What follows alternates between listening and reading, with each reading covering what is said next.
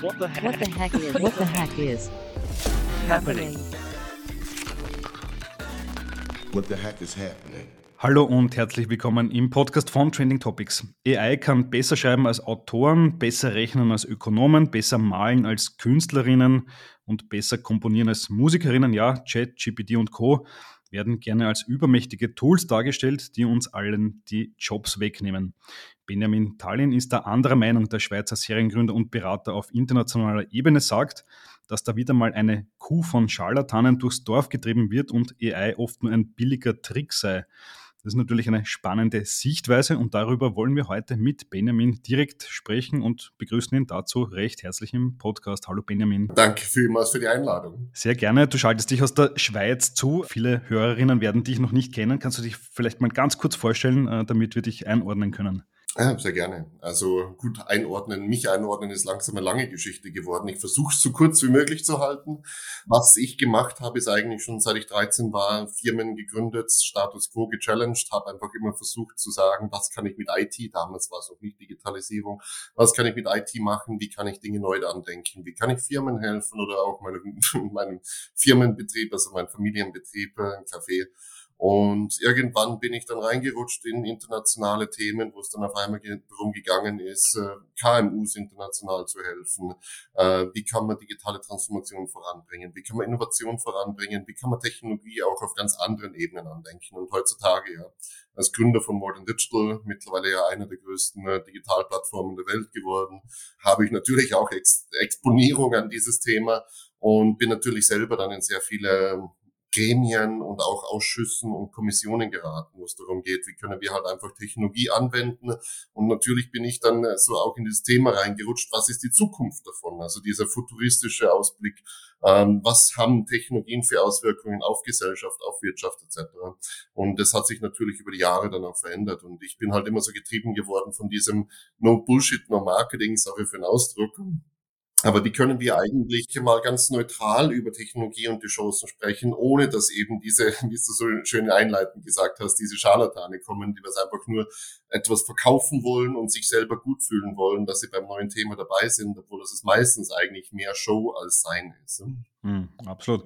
Ja, spannendes Thema für den heutigen äh, Podcast. Und du hast mir ja in der Früh ich habe es als sehr aufgeregte Message gelesen, hast mir geschrieben, du findest AI, wie es diskutiert wird in Form von ChatGPT und Microsoft Copilot und so weiter, findest du es oft eher so ein billiger Trick ohne wirklichen Impact. Ähm, das widerspricht sich sicher auch mit der Ansicht vieler Hörerinnen. Da sind viele AI-Unternehmer drinnen, die natürlich sagen, ihre Tools sind revolutionär, disruptiv und so weiter.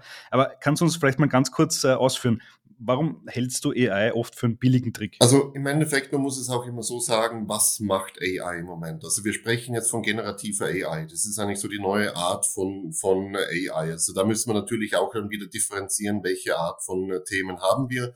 Generative AI ist, wie es eigentlich schon der Name sagt, es generiert etwas. Also es kann aus einem bestehenden Korpus etwas generieren anhand von einem Transformer-Modell und anhand von Wahrscheinlichkeiten. Also im Endeffekt ist es nichts anderes außer, wie wahrscheinlich ist es, dass ich heiße und dann kommt ein Name und das ist eine Wahrscheinlichkeit, die was ausgegeben wird. Und so kann dann ChatGPT sagen, ich heiße wahrscheinlich Andreas, weil Andreas sehr oft vorkommt.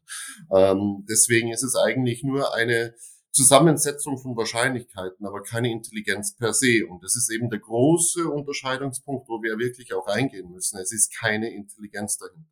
Und das ist einfach etwas, das was natürlich gerne übersehen wird, weil ChatGPT gibt uns einen, wie soll ich sagen, es ist sowas wie ein, ein Gefühl, dass eine Intelligenz dahinter steckt, weil es klingt intelligent. Aber nur weil es intelligent klingt, heißt es nicht, dass es intelligent handelt. Und das ist eigentlich etwas, was natürlich sehr einfach, diese ganzen Tests, was im Internet kursieren, so aller, gib mir das ähm, und rechne das aus und dann kann man eigentlich nur sagen, aber das Ergebnis ist dann komplett was anderes und dann sagt es, ja, Entschuldigung, das Ergebnis ist natürlich etwas anderes. Das ist einfach nur, weil es kopiert. Im Endeffekt kopiert es einen Logarithmus eine Wahrscheinlichkeit und versucht eben diese Wahrscheinlichkeit wiederzugeben. Und deswegen sind die Antworten natürlich auch meistens nur eine Wahrscheinlichkeit und nicht richtig. Natürlich können sie wahrscheinlich richtig sein. Also es kann ein richtiges Positiv kommen, aber es kann auch ein False Positiv kommen oder ein False Negativ. Und das sind natürlich die Probleme. Und warum jetzt eigentlich dieser Hype so da ist, ist natürlich, weil es zum ersten Mal kann es etwas machen, das intelligent klingt. Bis jetzt war es ja nicht möglich, weil wir einfach nicht genug Rechenkapazität gehabt haben. Aber wenn wir eigentlich zurückgehen, die Algorithmen an sich, die was dafür verwendet werden, sind ja schon uralt. Die meisten sind in den 1960er Jahren ja eigentlich auch entstanden. Deswegen an sich hat sich ja die Welt nicht verändert, nur die Computerkapazität hat sich verändert. Ähm, und jetzt drehen wir natürlich so an diesem Rad, so alle, alles wird sich verändern. Aber wenn wir ganz ehrlich sind, ja, zum Beispiel der Journalismus wird sich leicht verändern, weil Text leichter geschrieben werden kann. Man kann einen fehlerfreien Text schreiben. Toll, ja. Aber es ist immer noch eine Aufgabe, die was nicht revolutionär neu ist. Ich kann auch Musik komponieren. Trotzdem brauche ich eigentlich diese Kreativität, weil sonst ist die Musik wieder, und wie gesagt, eine Wahrscheinlichkeit, was für ein Ton kommt nach einem anderen Ton. Dann habe ich wieder nur eine Musik, die was eigentlich kopiert wird. Ich habe wieder keine Neuerung in dem ganzen Ding. Und natürlich muss man auch dann wieder hingehen und zum Beispiel, warum auch viele Leute von Copilot etc. so enttäuscht sind. Weil zum Beispiel, gehen wir mal in die Programmierung rein. In der Programmierung, jeder sagt Programmierung, alle Programmierer werden abgeschafft werden was die wenigsten Leute eigentlich wissen, ist, dass ein Programmierer eigentlich nur ungefähr fünf bis zehn Prozent seiner Zeit mit wirklichen Codeschreiben verbringt und der Rest ist eigentlich Analyse, Logik, irgendwelche Dinge hin und her schieben, damit man sagen kann, etwas funktioniert. Das ist etwas, was ChatGPT oder all die anderen Modelle nicht können. Man kann eine Logik kopieren, aber eine komplett neue Logik bauen ist eben genauso viel Aufwand. Ja, diese fünf Prozent an Code schreiben können effizienter sein und dann wird nur mehr vielleicht zwei Prozent Aufwand betrieben. Aber es wird nicht einfach diesen Korpus der Welt verändern. Und das haben wir schon oft gesehen. Zum Beispiel dieses Programmierer werden, äh, das Ende der Programmierer ist nahe. Wir haben diese Low-Code, No-Code-Bewegung gehabt. Stimmt, das war vor zwei, drei Jahren. Da haben dann alle gesagt, wer braucht noch Programmierer? Aber ich glaube, die sind immer noch stark nachgefragt. Ich glaube, die meisten Unternehmen suchen Programmierer nach wie vor. Ja, und das ist eben das. Also wir haben so immer diese, diese Doomsday-Szenarien, weil es ist ein Anwendungsfall dabei, was das heißt. Und natürlich auch diese ganzen McKinsey-Studien. Teilweise, ich kann schon nicht mehr hören, wenn sie beginnen, da irgendwelche Zahlen aufzuschreiben, weil natürlich, man muss auch sehen, wer ist dahinter und wer finanziert diese Studien und warum sind die Aussagen da. Es ist ja nicht so, dass dann die Leute, die was eigentlich diese Studien machen, falsch liegen. Es ist ein Szenario. Und zum Beispiel ich jetzt als Futurist, ich gehe ja hin und mache ein Szenario denken, was kann passieren in Zukunft aufgrund von irgendwelchen Dingen. Natürlich gibt es ein Szenario, wo es natürlich alles super toll funktioniert und sonst noch was. Aber was wir halt einfach in den letzten Jahren immer wieder gesehen haben, ist so diese gleiche Welle an, oh, jetzt wir kommen, jetzt kommt, jetzt ist was Neues, jetzt ist etwas Revolutionäres da und wird alles verändern. Aber was die Leute eigentlich nie bedenken, ist, dass eigentlich die meisten ne, zufrieden sind mit ihrem Status quo es werden meistens keine wirklichen Probleme gelöst, sondern Teilprobleme. Und die Bubble, die was eigentlich entsteht, ist eigentlich, LinkedIn ist so eine perfekte Echo Chamber, wie man so schön sagt auf Englisch, weil man sieht von den gleichen Leuten die gleichen Inhalten, die was die gleichen Sachen propagieren. Und eigentlich ist LinkedIn nur nicht einmal zehn Prozent der Wirtschaft. Und genauso verhält sich's auch. Weil zum Beispiel, wenn ich in der EU-Kommission drinnen sitze und dann eigentlich die Zahlen aufgelegt werden, wo stehen Unternehmen derzeit bei digitaler Transformation, bei Adaption für Basistechnologien, also Webseiten zum Beispiel oder Google My Business Profile. Ähm, wenn man die Zahlen anschaut, da sträubt es einem die Haare und dann brauche ich nicht über AI überlegen und dann brauche ich nicht über irgendwas überlegen. Die Firmen arbeiten teilweise noch mit Papier und Zettel. Die arbeiten, wenn es schon so weit sind, mit einem Excel-Sheet die sind so weit weg von einer AI-Adaption, dass alle ihre Mitarbeiter in dieser Firma natürlich auch nicht mit denen in Verbindung gebracht werden. Und man muss auch ganz ehrlich auch wieder hingehen und sagen, wir sind nicht alle White-Collar-Worker. Wir sind nicht alle da, dass natürlich nur Programmierer auf der Welt existieren und Unternehmensberater und nur Journalisten, sondern es müssen immer noch Regale gefüllt werden. Auch wenn ich einen schönen Text schreiben kann, wie das Regal besser gefüllt werden kann, ich muss immer noch das Regal füllen. Absolut. Oder die Solaranlage am Dach montieren oder Windräder aufstellen oder Autos zusammenbauen. Was genau. immer da kann man auch ein schönes Foto generieren mit AI und sagen, so könnte es eventuell ausschauen auf dem Dach. Ähm, hilft vielleicht bei der Visualisierung, ja. Aber per se, man muss halt immer auch noch sagen, die Wirtschaft besteht zu einem großen Teil aus Servicedienstleistungen, die was eben nicht digital und auch nicht automatisierbar sind. Weil die Haare schneiden wird auch lange ein Problem sein. Natürlich, wenn dann, wenn man weiterdenkt, wenn man sagt, okay, gut, Robotik geht weiter. Robotik geht einen Schritt weiter und wir haben wirklich auch eine künstliche Intelligenz, die was auch ausführend wird, dann wird es natürlich ganz anders spannend werden. Da werden auch nur ganz andere Sachen natürlich dazu beeinflusst werden. Aber trotzdem diese Kreativität und dieser Teil, das ist ja etwas, was ja eigentlich so dieser heilige Gral auch in der AI-Wissenschaft ist. Wir können im Moment nichts Intelligentes produzieren. Wir können etwas produzieren, was gut kopieren kann, aber nichts, was intelligent ist. Und das ist ein großer Unterschied. Und das ist etwas, wo ich sage, uns im Moment wird vorgegaukelt und es ist halt auch so diese Show und die Charade, die was natürlich gespielt wird von diesen AI-Producern. Und ChatGPT mit äh, Sam Altman ist natürlich ähm, ein perfektes Beispiel. Der Oberprediger. Ja, und es geht halt wirklich darum, weil was ist natürlich eine bessere, also wenn ich eine PR-Strategie bauen würde, dann würde ich es genauso machen, um einfach zu sagen, die Welt wird verändert werden und die Welt wird sozusagen ein Doomsday-Szenario haben, weil da muss jeder über mich sprechen. Dann bin ich auf einmal im Zentrum. Auch wenn mein Tool eigentlich nichts kann, aber ich spiele halt einfach mal groß und sage, es ist halt so revolutionär. Und das ist deswegen, wo ich gesagt habe, so was du gesagt hast am Eingang, so dieses, dieses Scharlatan-mäßige, ähm, ist natürlich auch das Gleiche. Die alten Scharlatane sind durch die Dörfer gezogen und haben gesagt, dieser, dieser Mann lebt seit 150 Jahren, dieses Reißerische. Und wir wollen nicht, dass jeder 150 Jahre alt wird. Deswegen werden nur 100 dieser Flaschen, Flaschen verkauft. Und genauso ist es im Moment auch. Und das sind natürlich diese Bauernfänge, die wir so unterwegs sind und versuchen zu sagen, ja, du musst dabei sein, du musst mir jetzt das Geld geben, damit du auch mitspielen kannst. Du bist einer dieser wenigen, die was überleben werden. Natürlich, es wird zu Veränderungen kommen. Jeder technologische Wandel hat zu einer Veränderung geführt. Jeder technologische Wandel hat auch dazu geführt, dass neue Player ins Spiel gekommen sind, dass alte Sachen sich verändert hat. Zum Beispiel deutsche Autoindustrie, perfektes Beispiel. Es ist ein Low-Tech. Elektromotoren sind nicht neu, Batterien sind auch nicht neu, aber einfach diese Adaption führt dazu, dass natürlich ein Shift im Markt ist. Genauso wird es auch AI dazu führen, dass andere etwas effizienter sind und dadurch dann auch eine Verschiebung im Markt kommt, aber dass ein Markt komplett neu aufgerollt wird. Also das, was eigentlich die Leute immer so gerne haben wollen, diese revolutionären Innovationen. Wir haben eigentlich keine revolutionären Innovationen. Wir haben iterative Innovationen. Zum Beispiel Algorithmen. AI ist nichts anderes als ein Algorithmus. Wir haben schon seit Beginn, seit eigentlich dem Beginn von Computer haben wir Algorithmen die was irgendwas smarter, besser, schneller oder sonst was machen. Jetzt können sie noch etwas mehr. Sie können besser kommunizieren mit uns, aber sie können nicht grundlegend mehr. Deswegen ist es keine revolutionäre Technologie, sondern eigentlich eine iterative Technologie. Es ist etwas besser geworden und wir können es eigentlich auch schön voraussagen, was ist. Zum Beispiel Flugzeuge war revolutionär. Äh, vorher hat es nichts gegeben, was uns schnell international bringt und was irgendwo die Avionik war. Hat es nicht gegeben. Komplett revolutionär. Hat komplettes Transportwesen auch anders aufgestellt.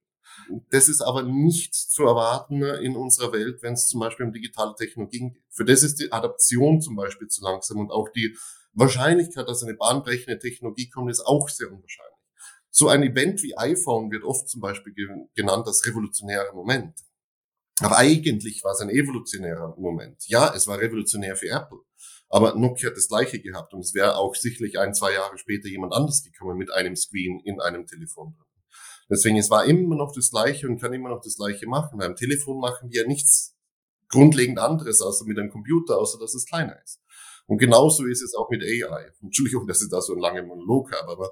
Lass mich kurz einhaken. Ähm, du hast ja diese, diese PR-Strategie von OpenAI genannt. Jetzt gibt es ja mit Microsoft einen ganz, ganz großen Player, der ist jetzt wahrscheinlich sogar zum wertvollsten Unternehmen der Welt geworden, weil sie letztes Jahr diese AI-Trommel, die Werbetrommel gerührt haben wie niemand anderer. Wie bewertest du diese Microsoft-Strategie? Die bauen GPT-4 und Co. quer durch ihre Produktpalette ein in Office, in Windows, in die Azure Cloud, in die Bing-Suchmaschine. Es gibt, glaube ich, kaum mehr ein Microsoft-Produkt, was nicht in irgendeiner Art und Weise OpenAI drinnen hat. Wie bewertest du das? Einerseits, sie gehen mit einem Trend mit, der was, also OpenAI ist eine, ein Auswuchs eines Trends, der was natürlich gekommen ist, dass Large Language Models eigentlich massenfähig geworden sind. Das ist ein strategischer Vorteil, ist es eigentlich sehr unwahrscheinlich, weil wir sehen jetzt schon, dass eigentlich sehr einfach Language-Modelle trainiert werden können und das innerhalb, also Mistral war ja ein schönes Beispiel, dass innerhalb von kürzester Zeit selbst Open-Source-Modelle eigentlich auf das gleiche Level kommen. Also ein strategischer Mode ist eigentlich so gut wie unwahrscheinlich. Was im Moment halt einfach ist, Microsoft hat natürlich diese Beflügelung bekommen, dadurch, dass eben diese Welle geritten worden ist. Aber wir werden jetzt dann Office Subscription verkaufen für, was sind 100 irgendwas Dollar Also für, für immense Kosten pro Nutzer, also nicht nur irgendwas, sondern pro Nutzer. Und gleichzeitig ist der Trend eigentlich, wo viele Leute ja von ChatGPT auch abspringen und sagen, eigentlich bringt's mir relativ wenig. Also es macht zwar paar Dinge ganz gut, aber der meiste ist halt immer noch eigentlich, ich will Informationen suchen, ich will wirklich Artikel lesen und nicht irgendwas zusammenkopiertes, wo ich dann überlegen muss, bescheißt mich das Ding jetzt oder sagt's mir was Falsches oder muss ich jetzt wirklich dann irgendwas? Also die Leute sind so ein bisschen, nach dem ersten Hype sind ein bisschen viele ernüchtert gewesen eigentlich. Deswegen, es wird kommen, es wird überall eingebaut werden. Auch Samsung hat jetzt, äh, gerade heute, glaube ich, war es äh, die Vorstellung mit ihren neuen AI-Assistenten auf den äh, neuen Smartphones. Also es wird jeder ein Language Model einbauen dass ein Language Model aber etwas ist, was irgendwie einen strategischen Vorteil verursacht, würde ich sagen, das ist auf mittlere Sicht und lange Sicht eigentlich nicht mehr da. Deswegen Microsoft bewertet jetzt diese Sache relativ hoch, weil sie einfach ihren Shareholdern sagen, wir werden jetzt für alle Office Subscriptions werden wir jetzt dann 70 Dollar mehr verlangen und wir können dadurch Milliarden generieren, bis natürlich alle anderen kommen und sagen, eigentlich kann es auch kostenlos machen, weil die Kosten einfach sehr gering sind für ein Language Modell zum Laufen zu lassen. Oder wie gesagt, Samsung baut es direkt aufs Telefon ein, da ist es direkt am Telefon laufend. Dann braucht man nicht mal Microsoft, dann braucht man kein OpenAI, man braucht nichts anderes. Weil ganz ehrlich, wie gesagt, ein vortrainiertes Modell ist kein strategischer Mode, because ich kann auch Open Source LLM verwenden und meine eigenen Daten füttern und daraus dann irgendwas generieren. Das ist heutzutage eigentlich innerhalb von zehn Minuten trainiert. Du brauchst nicht mal viel dafür. Okay, eine spannende Ansicht. Ähm, jetzt gibt es aber, du hast es vorher schon angesprochen, immer wieder diese Studien von Unternehmensberatungsfirmen und Co., die besagen, so und so viele Jobs gehen verloren. Jetzt auch in Davos am Weltwirtschaftsforum ist wieder eine Studie präsentiert, wo CEOs gefragt wurden, wie viele Stellen willst du denn kürzen wegen AI? Und die sagen dann, naja, dieses Jahr wahrscheinlich so 5 Prozent. Kann es jetzt sein, wenn deine Ansicht stimmt, dass das ein Vorwand ist, also AI ein Vorwand ist für Stellenkürzungen, die eigentlich aufgrund anderer Entwicklungen passieren? Haben wir schon oft gesehen, würde mich nicht wundern für viele. Ja, wie gesagt, für manche wird es natürlich auch Sinn machen, weil sie haben natürlich vielleicht irgendwelche Aufgaben, die was automatisiert sind. Ich meine, zum Beispiel Sekretärinnen. Wir haben das schon immer gesehen. Das war das klassische Beispiel, was Digitalisierung oder eigentlich Office, Outlook etc. gemacht haben mit Sekretärinnen. Wir haben nicht mehr so viele Sekretärinnen, Sekretäre, Entschuldigung, ich muss beides aus äh, sagen. Aber das hat natürlich auch zu einem Wandel von Jobs geführt. Witzigerweise aber hat es noch nie zu einem radikalen Schnitt geführt, was Unternehmen kleiner gemacht haben, sondern meistens sind die Ressourcen woanders hingeflossen worden. Weil man versucht ja natürlich dann Ressourcen reinzubringen. Deswegen heißt es, es hat einen Shift im Unternehmen gegeben.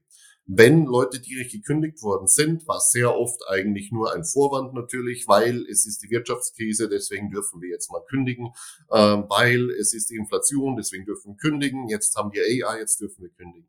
Deswegen, ich muss auch ganz immer sagen, nur weil eine Umfrage das bedeutet, heißt es nicht, dass es wirklich dann so eintrifft.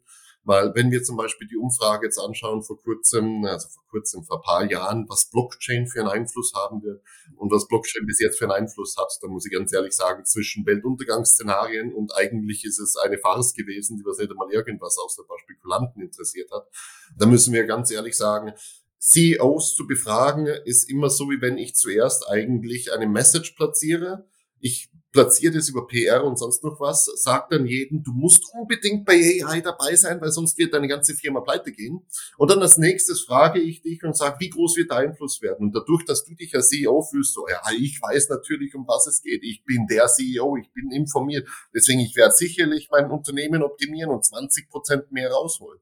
Ähm, und zum Schluss sitzt du in Vorstandsmeetings drinnen oder sonst noch was, worum diskutiert wird ja, eigentlich, was ist AI? Was, was, was ist das eigentlich? Oder äh, haben wir eigentlich Daten für die AI? Oder können wir die Daten irgendwo herbekommen? Ähm, das sind so die Sachen. Und gleichzeitig nach außen natürlich so in unserem Investoren-Meeting und sonst noch was. Wir investieren in AI. Wir sind zukunftsorientiert und haben gleichzeitig noch Big Data und Blockchain und sonst noch was. Ähm, deswegen, es ist halt zwischen Befragung von CEOs, die was sich gerne reden hören und die was gerne natürlich für die Shareholder was Schönes präsentieren wollen und zwischen dem, wo die Realität spielt, ist ein Riesenunterschied. Hm, okay, das klingt ein wenig danach, als würden CEOs auch irgendwie so Peer Pressure haben. Also alle anderen CEOs sagen, wir machen AI, jetzt muss ich irgendwie auch mitmachen, um um noch wahrgenommen zu werden. Ja, und das ist eben so. Das siehst du auch immer, wenn zum Beispiel große Firmen Entlastungswellen haben, dann kommen auch die Shareholder. Man muss auch so sein. Ich sitze natürlich auch im Boss drinnen.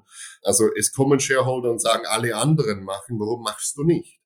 Ähm, das heißt im Endeffekt, es ist halt so diese, diese PR-Hype, dieser Gartner-Hype-Cycle könnte man jetzt eigentlich dazu auch schon fast nehmen. So, wenn's der Hype groß ist, dann muss jeder reagieren, egal ob es versteht, nicht versteht, anwenden kann und ob Sinn macht oder nicht Sinn macht. Ähm, ich sage jetzt nicht den Namen der Bank, wo ich mal drinnen gesessen bin, aber ich war auch im Vorstandsmeeting drinnen. Und dann haben, haben sie gesagt, okay, gut, wir müssen jetzt über AI und Blockchain und sonst noch was reden. Und ich habe mal gesagt, ganz ehrlich, ich als Kunde, sagt mir mal bitte, was alles von diesen Themen für mich relevant ist, weil ich bin bei euch Kunde. Ähm, keines dieser Themen wird mich nur ansatzweise interessieren. Also sagt mir, um was es geht. Und dann zum Schluss bis kleiner naiver Ben ist halt rausgekommen und hat erst verstanden, dass sie eigentlich nur das Ganze machen wollen, damit halt im, im jährlichen Investor Briefing drin steht, dass sie halt in diese Themen investieren und dass sie halt mit branchenführenden Leuten sprechen oder sonst noch irgendwas. Also es geht mehr teilweise um das Innovationstheater und das führt natürlich dazu, dass dieses Theater auch andere animiert, weil die drüben machen auch, also muss ich auch. Ähm, also hat man so eine Art Domino-Effekt am Theater bis natürlich dann irgendwann einmal dann die Berater gefüttert sind, weil die verdienen natürlich immens viel Geld, indem dass sie halt dann irgendwelche Sachen und Pilotprojekte und sonst noch was machen, äh, weil man muss ja investieren, richtig? Und so ist natürlich dieser Dominoeffekt, was dann durchkommt, weil gleichzeitig sehen die anderen, ja, sie investieren, sie haben wirklich was gemacht und dann kommt die Ernüchterung. Und das ist so eben dieser Hype-Cycle von Gartner, drückt schön aus. Dann kommt die Ernüchterung. Ja, eigentlich kann es nicht wirklich viel in unserem Unternehmen machen, weil zum Beispiel unsere Supermarktregale müssen trotzdem noch gefüllt werden. Also wir haben zwar jetzt generative AI, die was zwar unsere Social-Media-Posts um zehn Prozent schneller posten, ähm, aber eigentlich sind die Regale immer noch leer und müssen gefüllt werden. Und das ist so die banale Darstellung natürlich. Ähm, aber es ist, es ist kritisch, weil natürlich dann viele halt einfach so in diesem Druck drinnen sind, so alle anderen machen und alle anderen wollen, was ich mache und auf einmal muss ich auch dafür ausgeben, ohne dass ich wirklich nachdenke. Ja, Stichwort Druck. Ähm, ich glaube, das ist auch ein interessanter Effekt, den AI oder dieses AI-Storytelling haben kann. Denn große Unternehmen, die viele Zulieferer haben, die könnten ja zu diesen Zulieferern ja auch sagen, ah, jetzt werdet mal billiger, äh, weil ihr könnt ja jetzt AI einsetzen. Ihr, habt, ihr braucht ja nicht mehr so viele Menschen, um das für uns zu erledigen. Kann das auch ein Effekt sein von AI? Es wird immer einen Effekt haben, natürlich. Also wie gesagt, diese, diese iterative Veränderung wird immer da sein. Zum Beispiel auch diese Übersetzungsdienste, ganz einfaches Beispiel. Und es ist jetzt nicht eigentlich große generative AI oder Large Language Models, sondern einfach nur ganz plain und simple einfach eine Übersetzungsmaschine, die neuronale Netzwerke nutzt seit ein paar Jahren. Und zwar hat es natürlich schon zu Auswirkungen geführt. Früher war natürlich alles per Hand übersetzt. Früher hat man natürlich sehr viele Übersetzer gebraucht, die man natürlich das kontrollieren. Heutzutage ist es mehr eigentlich so, wir nutzen die Maschine und dann muss jemand kontrollieren. Hat natürlich auch in der Übersetzungsbranche dazu geführt, dass Preisdruck gekommen ist und dass es eben so war, dass man nicht mehr gesagt hat, du kannst nicht mit einem pro Wort drei Cent verlangen, sondern da ist es mehr darum gegangen, auf einmal, okay, gut, ich gebe jetzt da natürlich dir die Aufgabe, du sollst es kontrollieren, aber dadurch, dass es automatisiert wird, ist es natürlich auch weniger Aufwand.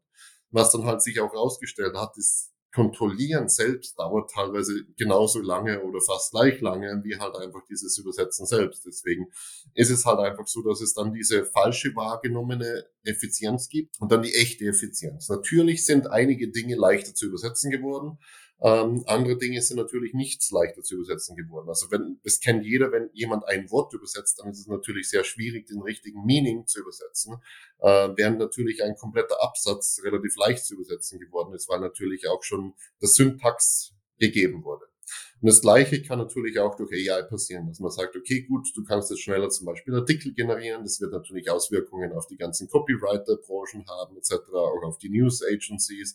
Ähm, da wird es natürlich auch sein, also es passiert ja jetzt schon, dass viele sagen, du kannst nicht mehr nur zwei Artikel pro Tag schreiben, sondern du musst jetzt vier Artikel pro Tag schreiben, weil du hast ja die Unterstützung von diesem Schreibdienst. Wird passieren auf verschiedenen Ebenen unterschiedlich natürlich. Also zum Beispiel auch Programmierung, wie gesagt, da, die sind in einer ganz anderen Zwickmühle, weil, wie gesagt, der meiste Teil von Programmierung ist eigentlich, ich mache mir Gedanken darüber, wie kann ich das Problem lösen und nicht eigentlich das pure Schreiben von Code. Das pure Schreiben von Code kann leichter werden, aber meistens ist man ja nicht mehr unterwegs. Also man hat ja sowieso die ganzen Open Source Repositories und äh, Stackshare und sonst noch was, wo man ja fix und fertige Codes runterholen kann. Also es ist ja nicht neu, dass man beim Programmieren klaut.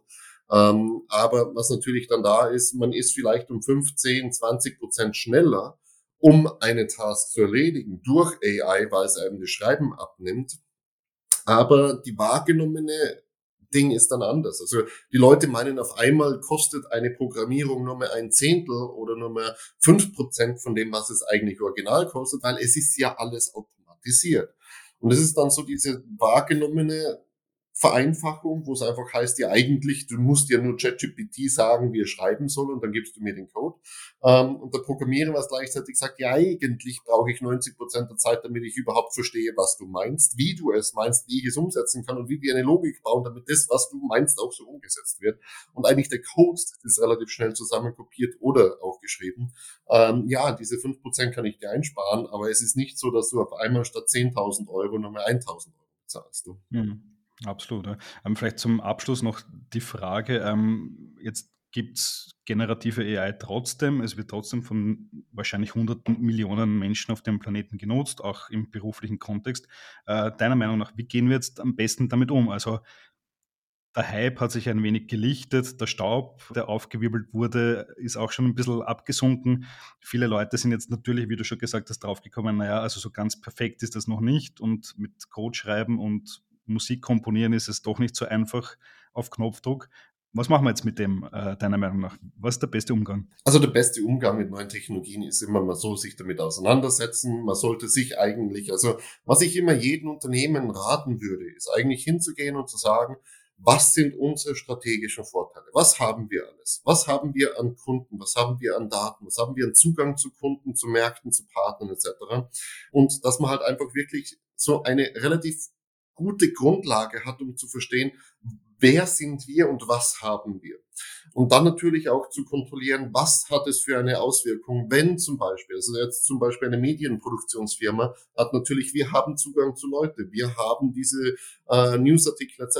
Wie können wir zum Beispiel aus generativer AI auf einmal dann Podcasts kreieren? Wie können wir dann vielleicht äh, einen einfachen Zugang machen, indem dass wir ein Voice-Over machen? Wie können wir vielleicht dann automatisch Videos kreieren und das dann äh, auf Instagram posten? Das heißt, wir haben Informationen, die was wir schon haben, wie können wir sie weiterverwenden durch solche Technologien? Ähm, das ist einmal Punkt eins. Also man sollte sich immer diese Grundlage bewusst sein, auf welcher Grundlage operiere ich und dann natürlich immer checken, was kann eine Technologie. Kann generative AI zum Beispiel Managemententscheidungen treffen? Nein, kann sie nicht. Also würde ich jetzt nicht hingehen und sagen, macht eure Entscheidungen in Zukunft nur mal mit äh, generative AI, weil dann habt ihr alle die gleiche Strategie und alle die gleiche Social Media Strategie etc. weil das ist die wahrscheinlichste Strategie, was ausgegeben wird. Äh, passiert ja jetzt schon. Es ist ja auch schon das Problem, dass manche Berater natürlich ihre Beratungen auf ChatGPT aufbauen und natürlich immer die gleichen Strategien rauskommen. So Käse was natürlich dann auch wichtig ist, wenn man das Ganze auch sagt, man muss immer so zwischen, das ist das Schwierigste, glaube ich, von dem Ganzen, man muss so zwischen diese, diesem Nebel durchnavigieren, was ist wirklich die Essenz von dem, was passiert. Zum Beispiel generative AI, wir können nicht intelligente Entscheidungen treffen, aber trotzdem, die Medien populieren das Ganze, dass es intelligent ist. Also wir werden eigentlich in eine falsche Richtung geführt, ohne dass wir eigentlich die Chance haben, durch den Nebel durchzusehen, um zu sagen, ja, eigentlich ist es nur ein ganz einfaches Transformer-Modell. Das ist natürlich so eine dieser Challenges.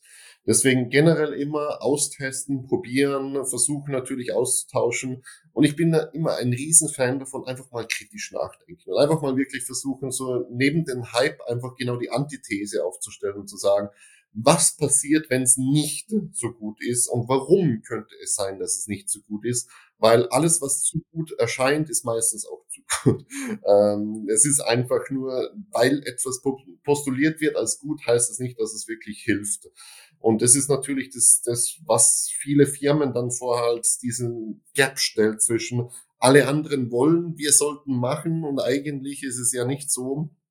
Deswegen ausprobieren, offen sein und immer halt mitgehen. Also ich kann es einfach immer nur jedem empfehlen und dann auch wieder neu probieren. Also es heißt nicht, wenn man jetzt probiert und es jetzt nicht funktioniert, dass es vielleicht in einem Jahr oder in zwei Jahren nicht funktioniert.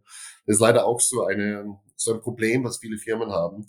Auch damals so diese E-Commerce-Trends, das kannst du dich auch sicherlich noch erinnern, wo auf einmal die ganze Welt wird alles nur mehr digital verkaufen. Stimmt nicht. Also der Peak E-Commerce ist ja passiert. Also äh, jetzt gibt es wieder auch in Österreich Startups und Scale-Ups, die machen Ladengeschäfte auf. Ja, genau. Und das ist eben das. Also es war damals zu gut postuliert. Es ist einfach, du brauchst keinen Laden mehr, du hast keine Dinge, du kannst alles versenden, jeder kann alles zu Hause geliefert bekommen. Ja, E-Commerce hat jetzt, ich weiß es nicht ich glaube 17 Prozent oder so in Zentraleuropa. Ja, es hat einen Anteil an Elektroniken zum Beispiel. Ja, da ist es groß.